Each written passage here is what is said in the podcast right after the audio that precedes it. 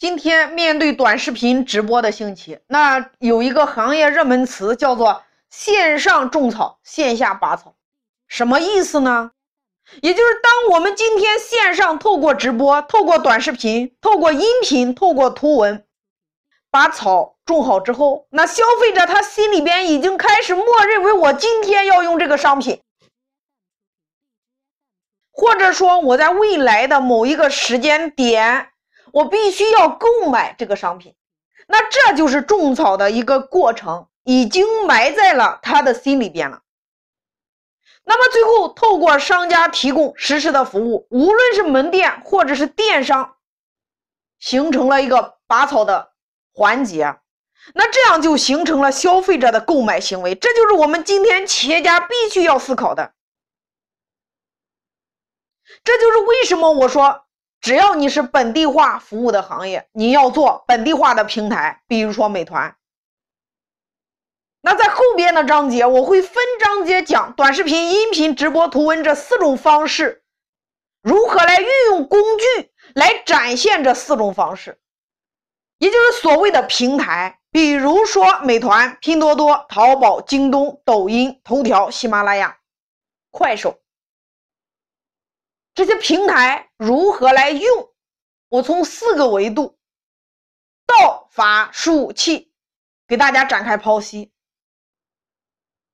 那来举例，大家都会点外卖。今天我们往往考虑的问题是，到底吃什么？或者说今天买点什么东西？那这个是出于我们自身的刚需，但是感觉好像也没什么胃口。因为我们无论吃饭来讲，点什么菜，点什么饭，其实大家都已经很普遍了。那我们今天到底选什么呢？到了这个饭点上，我们究竟该吃什么？可能这个时候你刚好刷到了一条抖音，提醒你三公里之内或者是五分钟之内离你最近的一家饭店，或者这个时候你刚好看到了一条广告。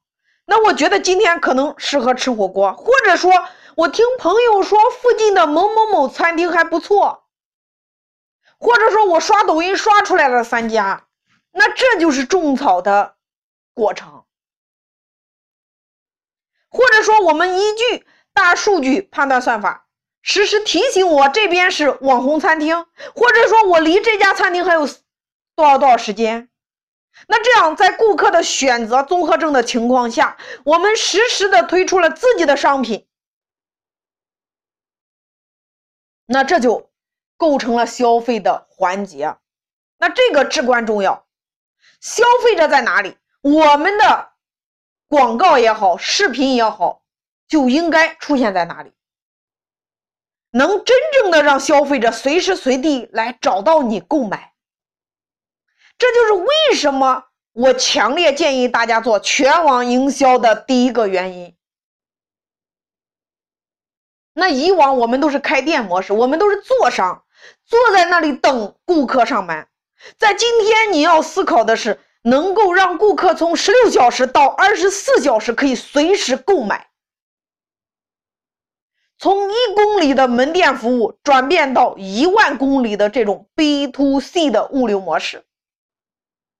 这个是我们今天老板和企业家你需要去思考的。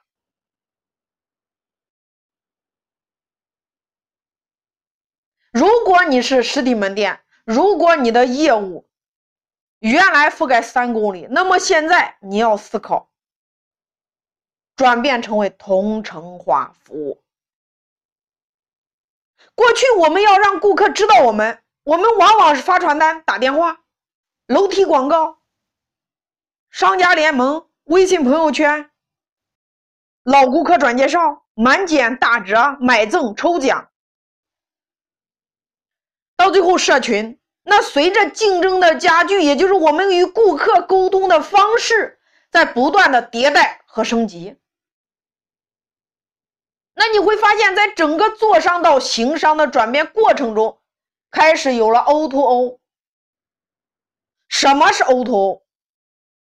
也就是说，从门店的到店购买，大家听清楚了。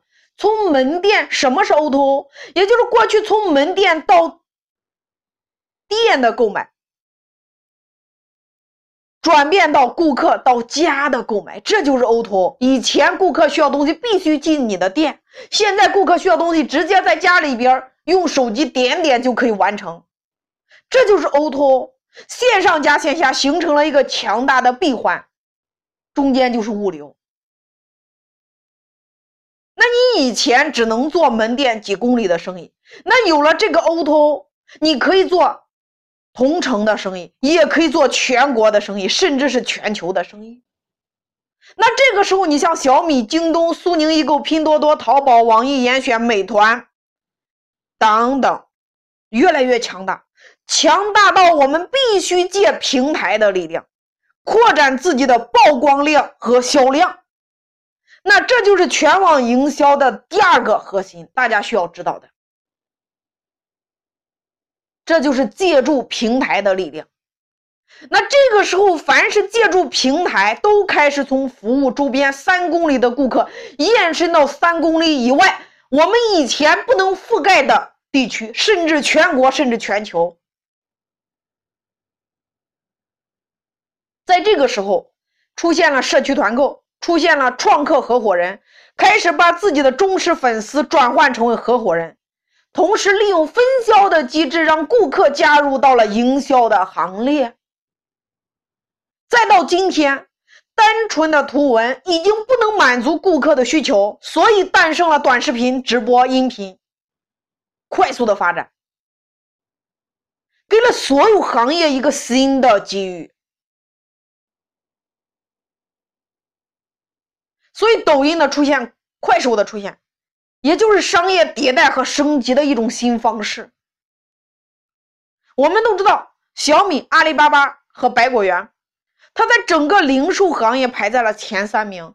那我们也知道，在抖音上，百果园的一个视频，那个热就吸个叶子，播放量五个亿，导致它线下门店全部卖断货，这是一种什么概念？